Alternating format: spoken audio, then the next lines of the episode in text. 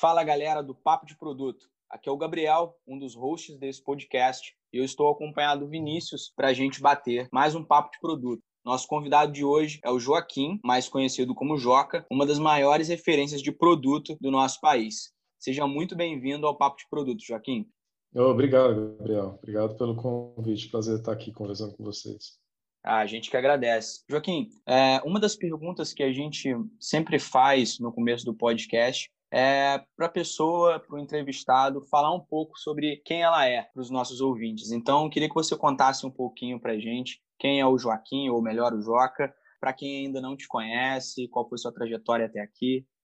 Tá bom, é, a trajetória é um pouco longa, eu vou tentar fazê-la o mais resumida possível. Eu me formei em 92 em engenharia de computação lá no ITA é, e saí logo já fundando uma empresa, quando nem se chamava startup, nem se chamava de founder ainda, era só uma empresa mesmo, que era um, a Dial Data, primeiro, um dos primeiros provedores de acesso a serviços à internet do país. Vendi essa empresa em, 2000, em 98 para uma empresa americana chamada Via Networks, é, que estava comprando provedores é, em vários países e, e acabei me juntando a essa empresa para fazer um papel de, de aí um pouco mais de gestão de produto mesmo, que era dessas empresas todas compradas criar um portfólio comum de produtos, né? Então, acho que uns 15 países mais ou menos. De lá eu acabei saindo, estava uh, viajando demais, eu nem conseguia ver minha esposa direito, acabei saindo de lá e fui para uma empresa de data center que fica no centro de São Paulo, chamada Ponto Condomínio,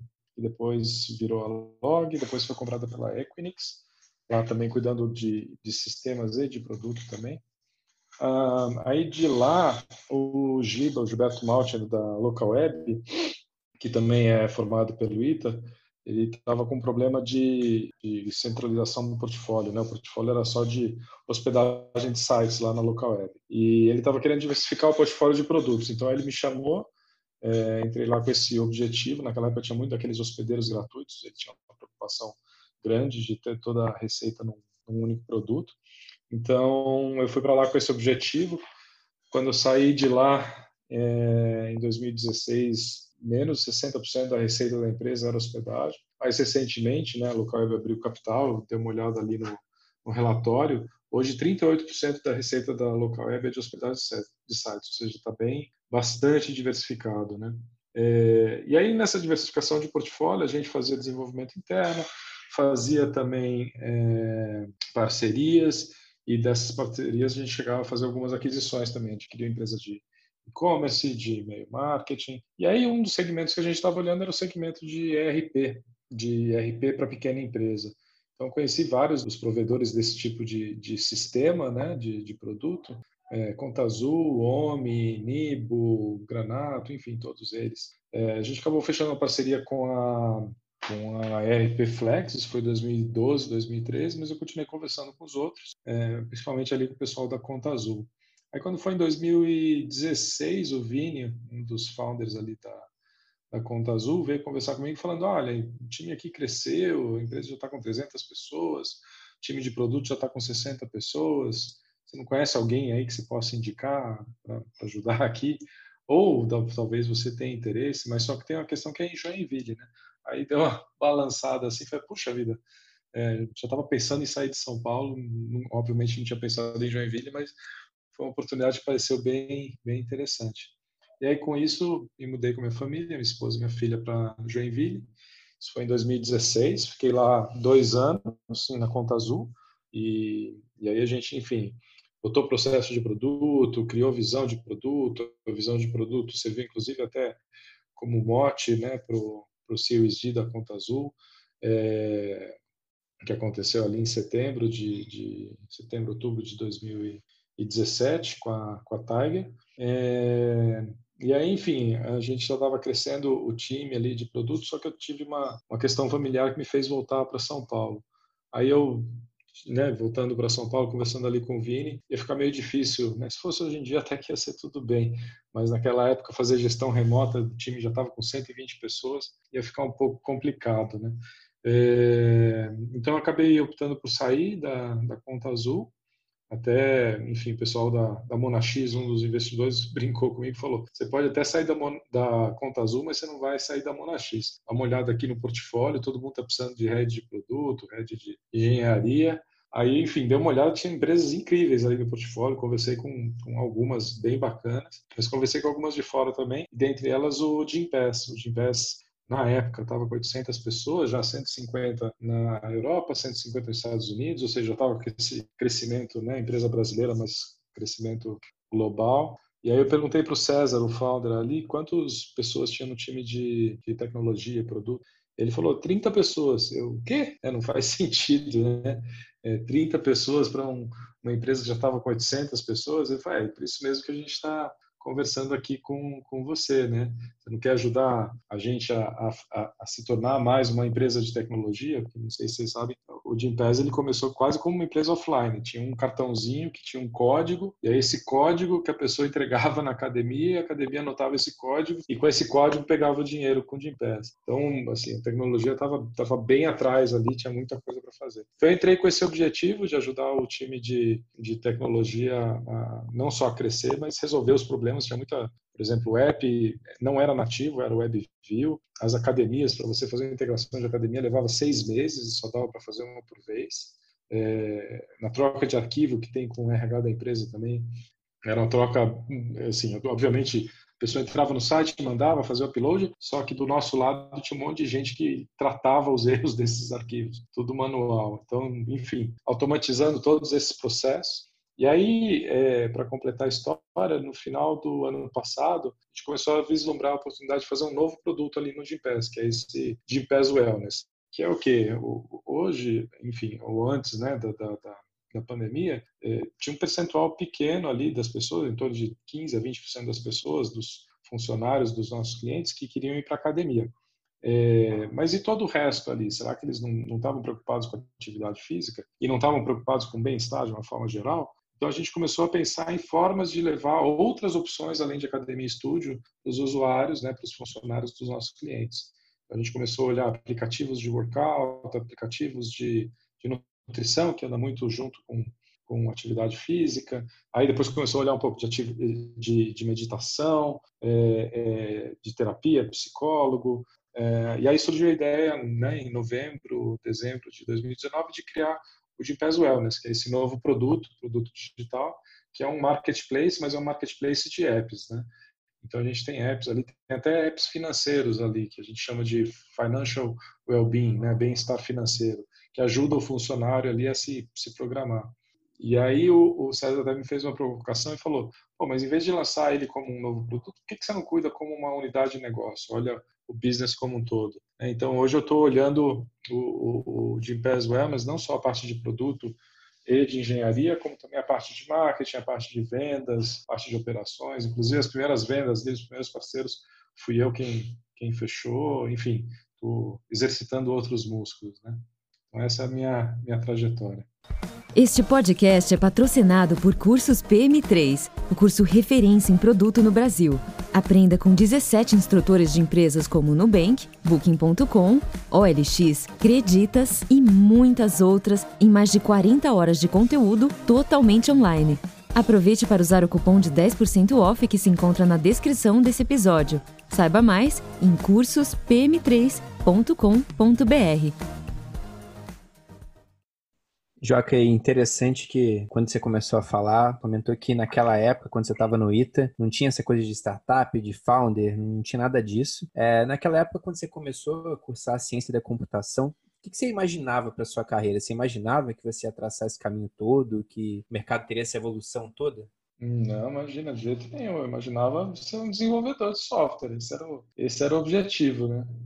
Não, bacana. E como é que foi ser fundador de uma startup, né? Hoje a gente sabe que é uma startup, nos anos 90. Quais, quais eram as grandes dificuldades, os desafios que você enfrentou? Qual que é a grande diferença que você vê de hoje em dia para naquela época, assim, um grande desafio?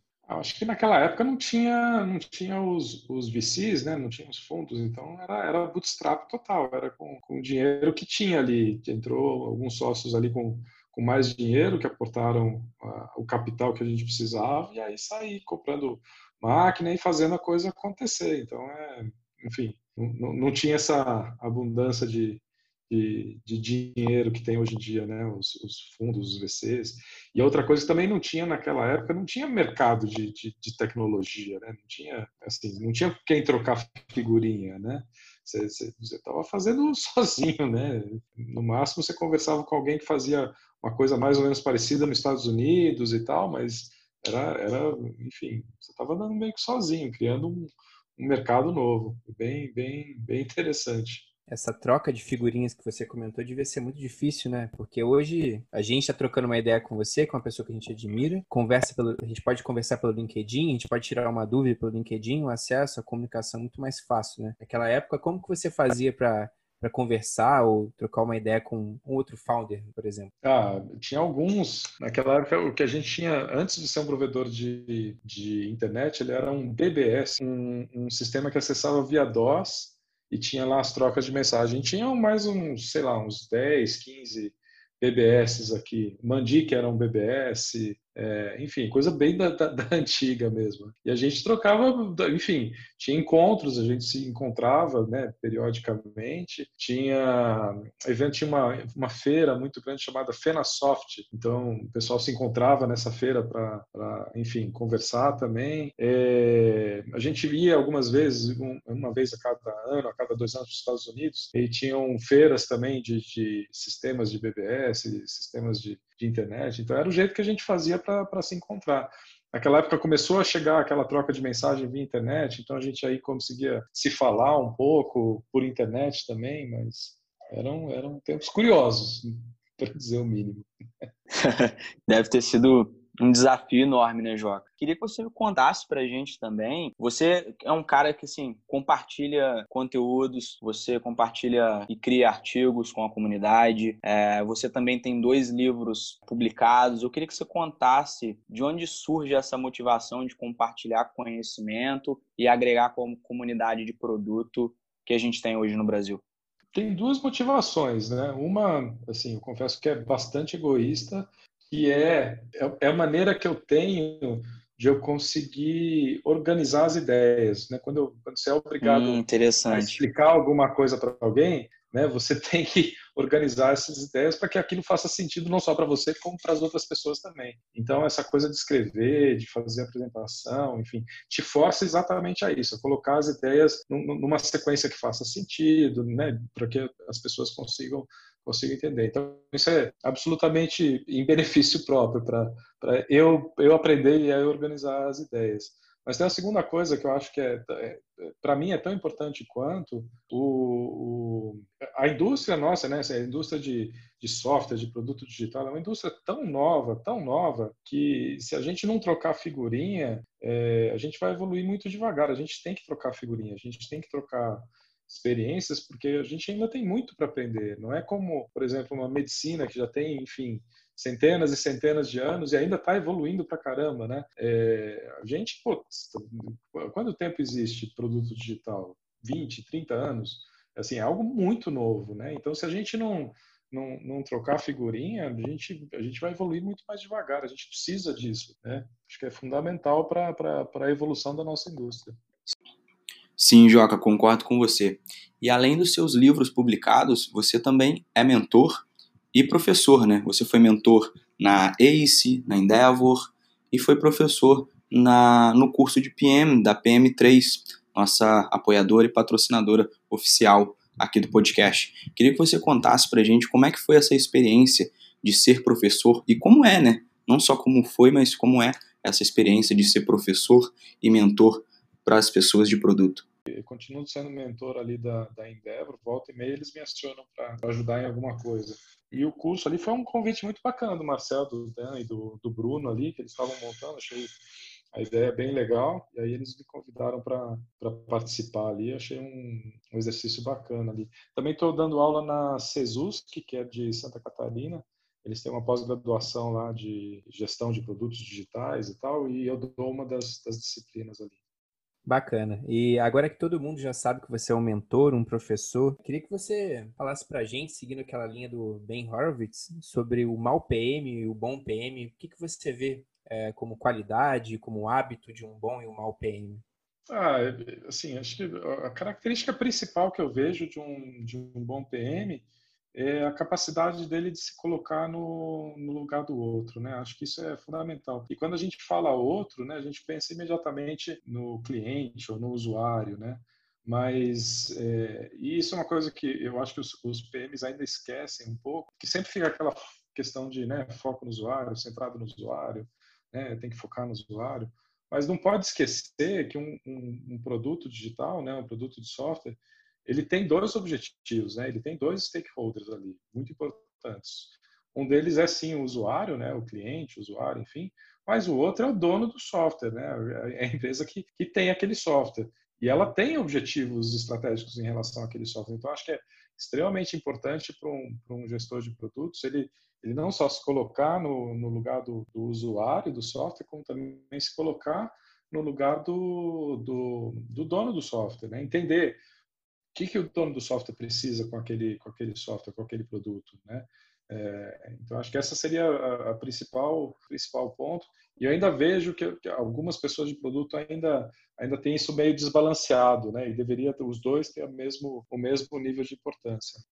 É, a, a, gente teve a presença do Bernard Luna aqui no nosso podcast também, e, e para falar hum, sobre é. essa necessidade da gente olhar tanto para o usuário como para o dono é, do software, para o dono da empresa, para nós, né, como colaboradores também, é, que a gente uhum. precisa pensar no negócio. Ele citou um, um exemplo muito legal, né? Pô, se um portal de notícias ou um canal de notícias fosse pensar somente no usuário, ele não teria um, um banner de divulgação de produtos, de marketing e etc, né?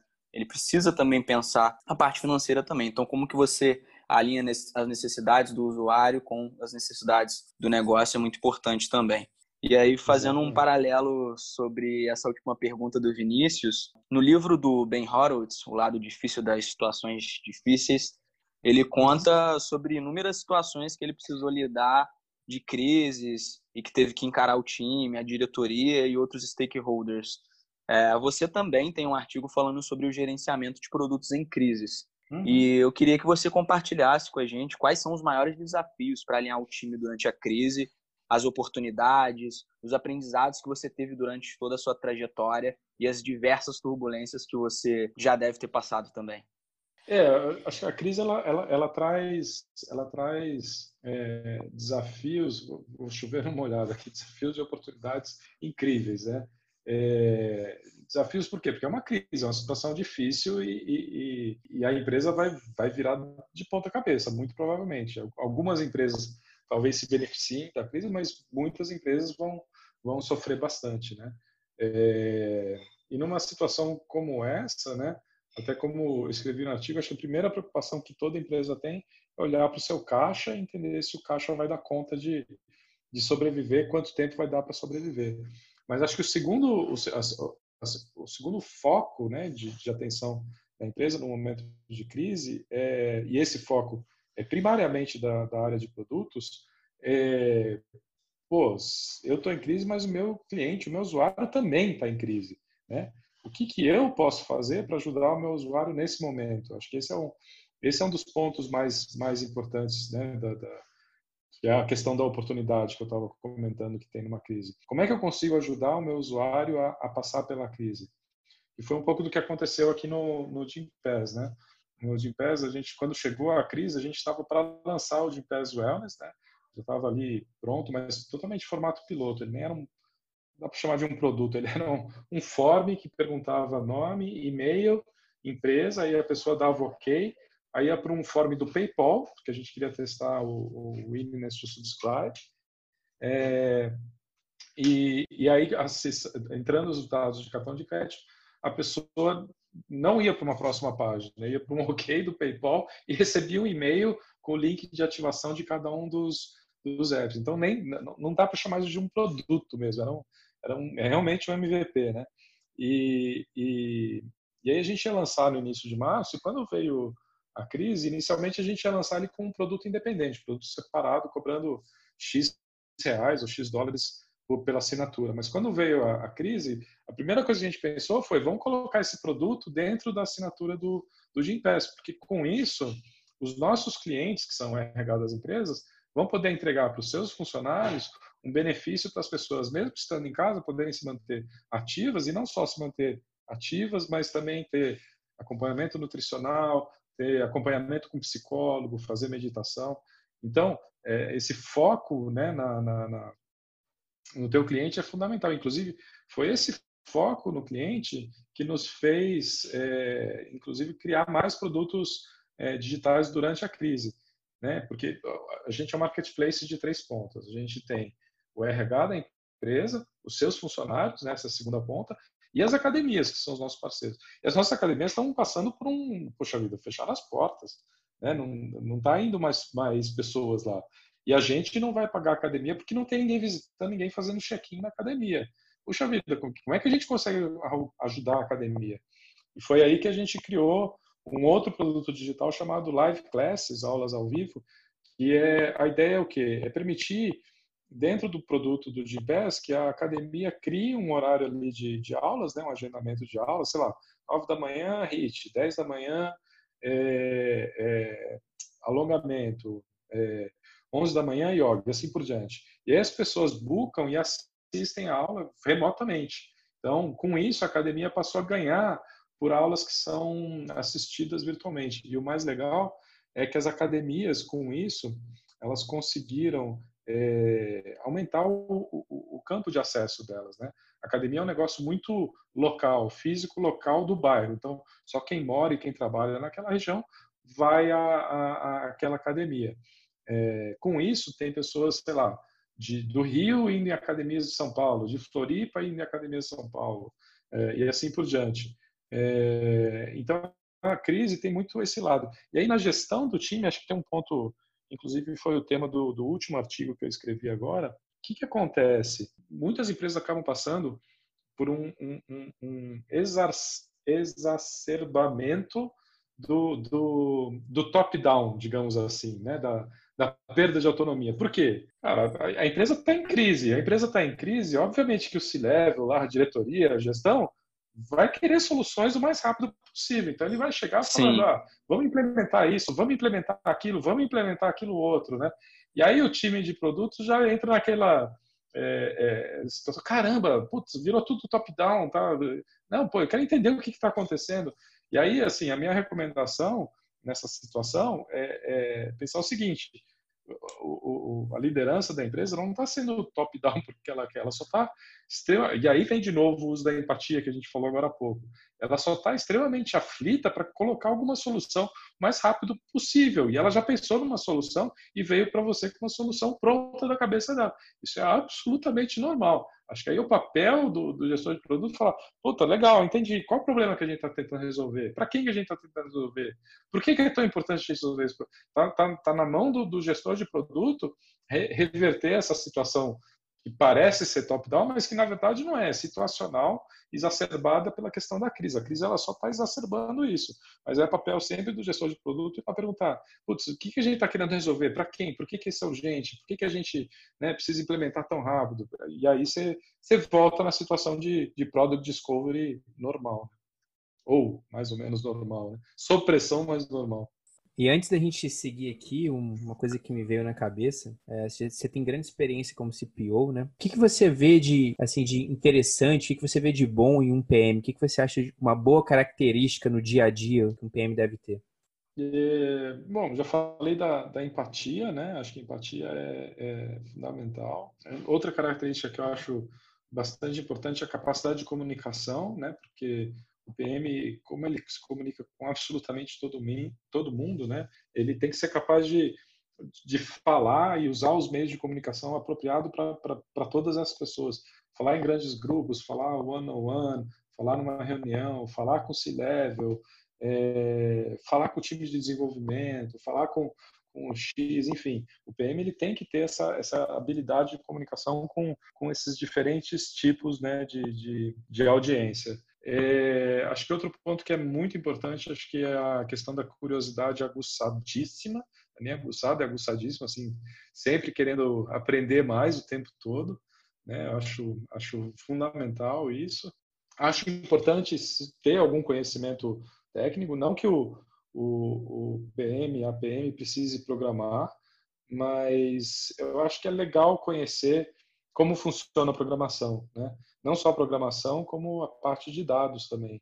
Então, seria bacana um PM, uma PM saber como como rodar queries em SQL para extrair dados, extrair informação, não ficar tanto na dependência de um, de um, time de dados.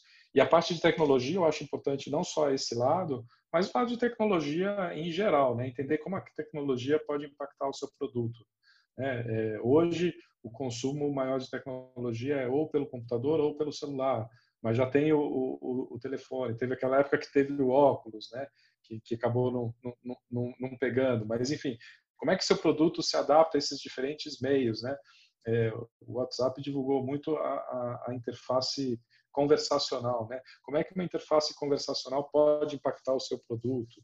E assim por diante. Então, esse, esse constante conhecimento da, das tecnologias, acho que é, acho que é bem importante. Então, acho que esses, são esses aspectos todos que acho que ajudam a PM ou o PM a fazer a ter mais sucesso no seu no seu trabalho. E por último, assim, acho que não menos importante, mas não é essencial, mas é algo que a pessoa tem que ganhar ao longo do tempo, até para ela poder ganhar a confiança da famosa área de negócios, é o entendimento do, do business, né? O entendimento do domínio do business, né? Então, aqui no Gimpass, o domínio do business é é, relacionamento com academias, né, parcerias com academias.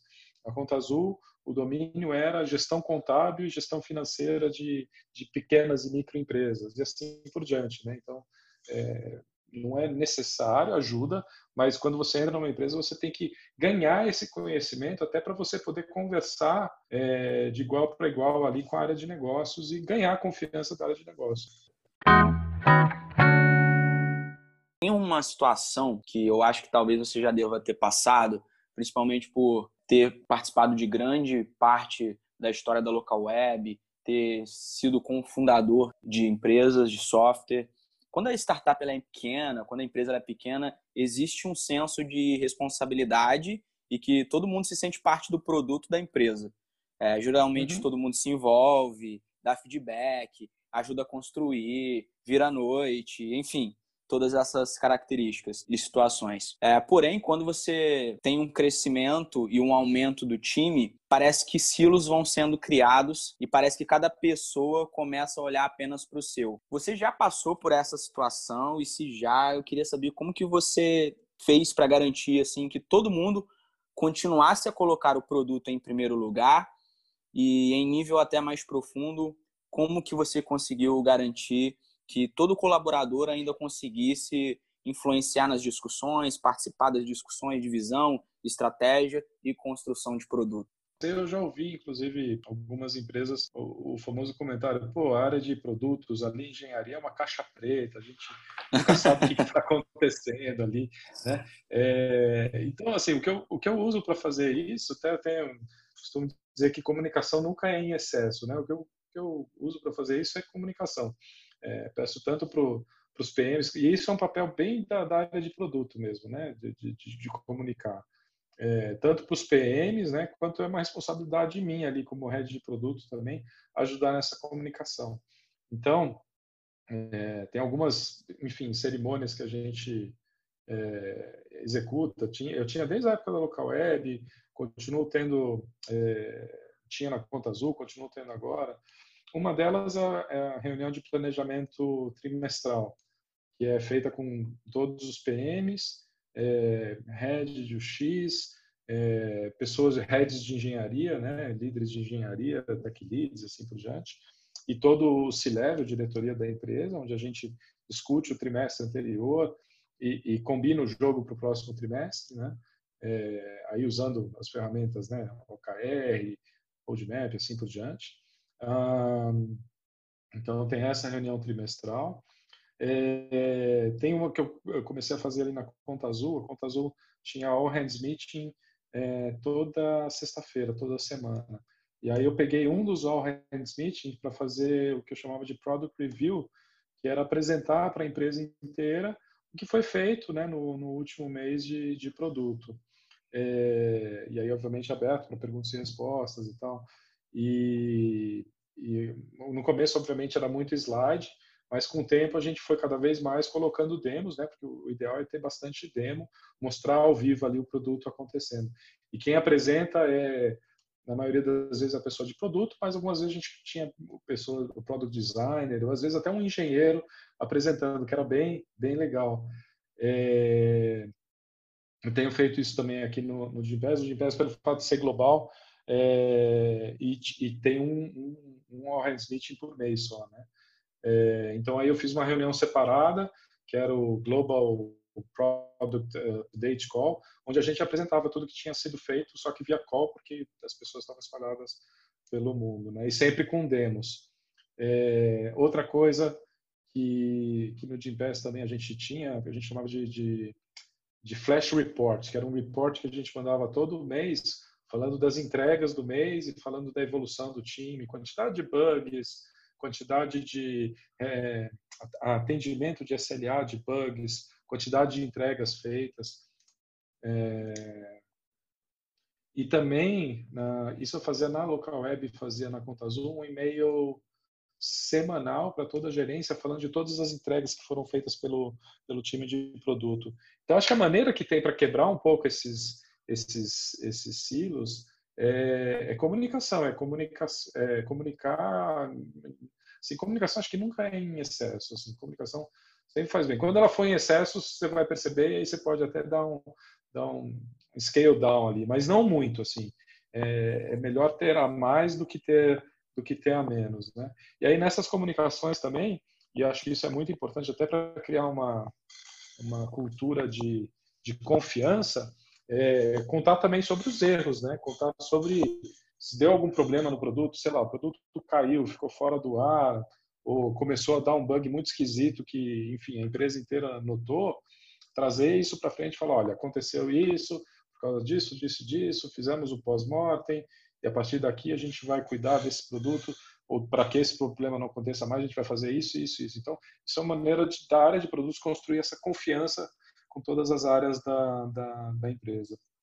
Como que é construir um produto globalmente, assim, é, como a Gimpass, né? A gente, quando a gente fala de estilos, isso já acontece localmente, todo mundo trabalhando no mesmo escritório. Mas como é que vocês lidam é, na construção do produto?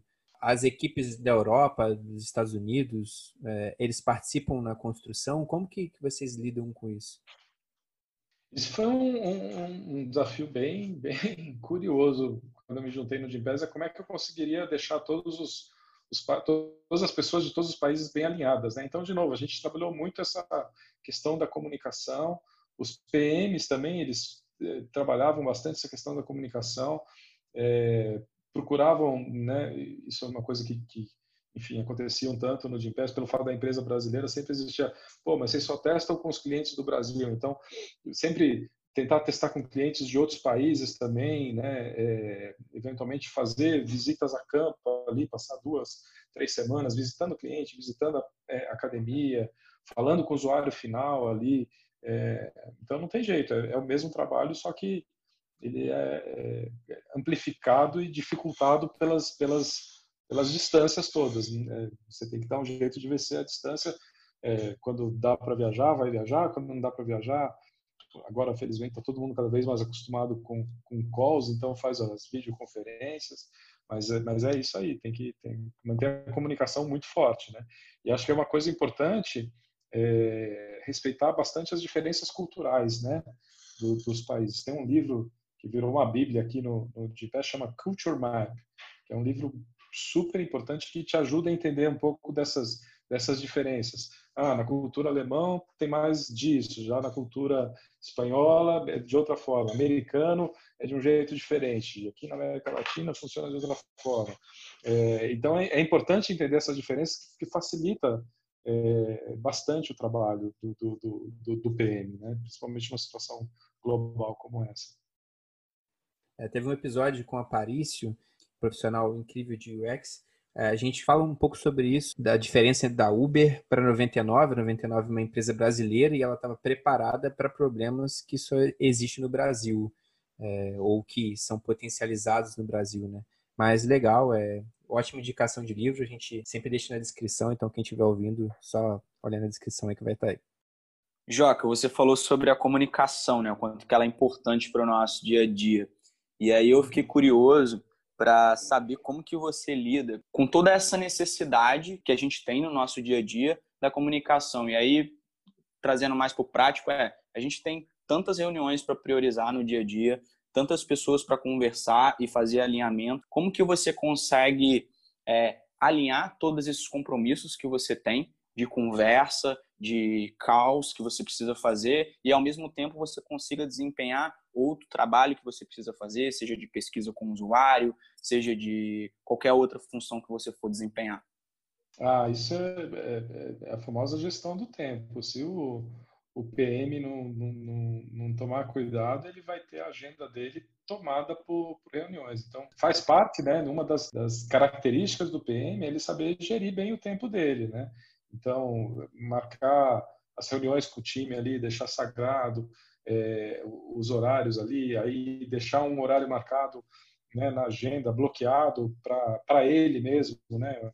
tempo de, de, foco ali, né? Enfim, algum estudo que ele queira fazer, alguma análise que ele está fazendo, enfim, é uma questão de gestão de tempo. Acho que um bom, um, um, bom PM, uma boa PM, ela tem que ser capaz de, de organizar a sua semana ali, entender, é, fazer o planejamento mesmo, né? De, de, como que ela vai gastar o tempo e saber separar, né? O que que é urgente é, do que que não é urgente, o que que é prioritário, mas eventualmente não é urgente, né? enfim, ter, ter, essa capacidade de, de, de, de, de se organizar né? E, e, ser flexível também, né? porque planos estão feitos para mudar. Né? Sim, eu acho que vai, vai muito de encontro com aquela linha de saber priorizar, né? Saber se planejar, saber dizer não, porque às vezes a gente precisa, né? Tá na nossa rotina, saber dizer não uhum. para aquilo que não vai causar tanto impacto. Então, vai muito de encontro com priorização. Vejo mais ou menos dessa forma. É, perfeito, é isso aí. É, e Joca, fazendo um link aqui com o que a gente acabou de falar, qual o nível de maturidade que um PM precisa ir alcançando para ir subindo de cargo, né? Para ele virar um lead, um head, né? posteriormente um CPO? O que, que, que você vê uhum. É, que a pessoa precisa se desenvolver, ter como capacidade para subir de cargo? A impressão que eu tenho é que a pessoa tem que ir evoluindo em todos esses, esses quesitos que a gente comentou, né? Do que, do que forma um bom PM, né? A capacidade empática dele, é, a, a, o entendimento do negócio, entendimento de como funciona fazer produto, a capacidade de mentorar um PM que está começando a entrar na carreira. Acho que essas são as coisas que vão ajudando a pessoa a se desenvolver e a, e a crescer na carreira, né? acho que a evolução natural de um PM é ele ir assumindo uma responsabilidade cada vez maior em relação ao produto, eventualmente aos produtos que ele que ele cuida, né? Ele muitas vezes ele começa, sei lá, cuidando de uma feature ali, mas é, cuidando daquela feature sendo supervisionado por um outro PM, até que ele começa a cuidar sozinho, tomar as decisões sozinho da feature, até que ele começa a cuidar de mais de uma feature, e, enfim, e aí vai crescendo até ele cuidar de um, de um, de um produto inteiro, ou às vezes de um, um portfólio de produto. Eu vejo uma evolução muito muito nesse sentido. E as evoluções, assim, a quantidade de responsabilidade que ele tem vai junto com a evolução das características, né, dos traits ali, do que ele precisa ter, né, do, da capacidade dele de, de ser empático, do entendimento dele do negócio, do entendimento técnico, a capacidade dele de gerir o tempo dele, vai junto, né, as duas coisas.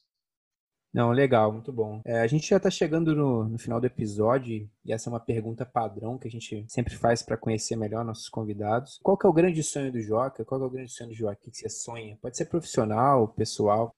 legal. Ah, o, assim, o que eu tenho trabalhado minha carreira toda e que eu quero continuar fazendo enquanto eu existir é, e tiver capacidade é ajudar as pessoas a, a, desenvolverem produtos melhores, né? Acho que é por isso que eu, eu faço esse trabalho também de, de mentoria ali, que eu dou as aulas, que eu escrevo. Eu acho que a nossa a nossa indústria é, é incrível, assim, a capacidade que ela tem de, de transformar a vida para melhor é, putz, é, é, né, é só comparar 10 anos atrás com o que a gente tem agora, essa capacidade de estar tá fazendo esse, esse call aqui por vídeo, né, que a gente está gravando podcast, ou seja, as coisas melhorando cada vez mais, né, é, e tudo isso através dos, dos, produtos digitais, dos produtos de tecnologia. Mas, de novo, como eu disse há pouco tempo, é, é, é uma disciplina que está, putz, engatinhando, né?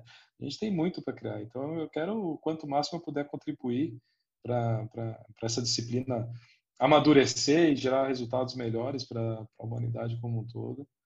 Vou continuar fazendo isso enquanto tiver condições. Muito bom.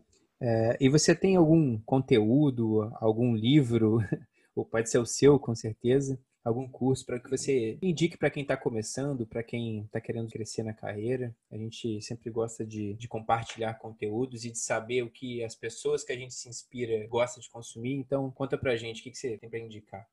É, bom, tem os meus dois livros, mas é, não preciso fazer jabá dos meus dois livros. Tem em português e tem em inglês. Estou é, escrevendo um, um terceiro que está tá no forno aí, aproveitando a época da quarentena, pra, que é mais focado em liderança mesmo, de, de times de produto, head de produto, VP de produto, enfim. Tem escrito mais nesse sentido agora. É, o Martin Kagan também, ele sempre escreve coisas muito boas, né, do, do Inspired ali. Ele tá para lançar um livro novo também, que acho que vai ser bem legal, que tem bastante dessas coisas que tem publicado ultimamente, sobre coaching, sobre liderança também de, de times de produto. Acho que vai ser um livro bem bacana. É, tem o, curso da PM3, obviamente, também é um, um curso bem legal. O pessoal está falando super bem do, do, do, conteúdo. Inclusive, esse curso da PM3 é um curso que tem, quem vai começar como, como na carreira de produtos ali, é, tanto na, na, no Gimpass como em outras empresas que eu, que eu mentoro, eu recomendo, olha, começa com esse curso que pelo menos dá uma equalizada no, no conhecimento, a gente já começa de um, de um, de um patamar mais alto. Né? Mas acho que eu diria que é por aí. É, e, e, e, cara, vai atrás, né? É, vai atrás, tem muita informação boa por aí. Acho que é só ir atrás e ter discernimento também de, de, de escolher a informação que realmente faça sentido para o teu momento. Hoje as pessoas têm um poder de conseguir o conhecimento muito mais fácil e acessível do que antigamente, né, Joca? Você tem aí o Google à, plena disposição para você conseguir consumir conteúdo rico e de forma gratuita, né? Seja em formato de podcast, seja em formato de e-books, artigos no Medium. É, sempre tem gente boa compartilhando conteúdo que faça a gente aprender um pouquinho mais, né? Eu acho que isso é bem diferente de como era lá atrás, né? Ah, com certeza, nossa. Tem muita informação boa. E só, de novo, só tomar cuidado para não, não, não se perder nesse mar de informação. Mas tem muita informação boa, tem podcasts, tem né, o de vocês, tem, tem outros bacanas também, tem, tem palestras, tem um monte de evento aí que a gente não consegue ir, mas que depois de algumas semanas ou meses a palestra está tá online para a gente ver. Então, enfim, tem muita coisa bacana para gente, a gente acompanhar. Mas, assim, o que eu, que eu mais recomendo, assim, é legal também isso, mas eu recomendo, assim, o que eu diria para a pessoa virar realmente um bom gestor de produtos, ok, consome conteúdo, né? Mas não só consome conteúdo, mas troca figurinha, acho que isso é fundamental. É, e põe a mão na massa, né? Acho que tem que tem que ir lá e tem que é, exercitar todo dia, que nem, que nem você fazer uma atividade física, né? É, você só vai ficar melhor fazendo, não, não tem outra forma.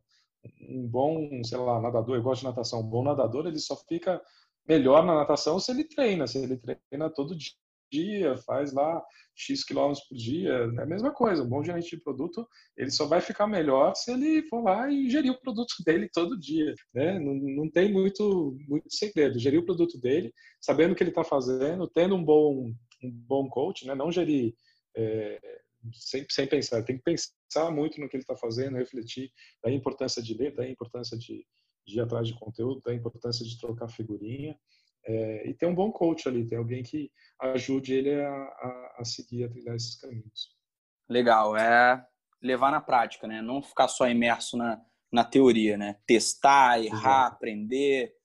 Legal, Joca. É, e aí agora a gente está chegando no nosso no finalzinho desse episódio incrível. Eu queria que você deixasse um recado final para quem está trabalhando com produto, para quem está ali no dia a dia construindo esses produtos incríveis que a gente usa, como o Gimpass, Nubank, Stone, iFood, enfim, todos esses produtos que a gente gosta e facilita no nosso dia a dia. Ah, legal.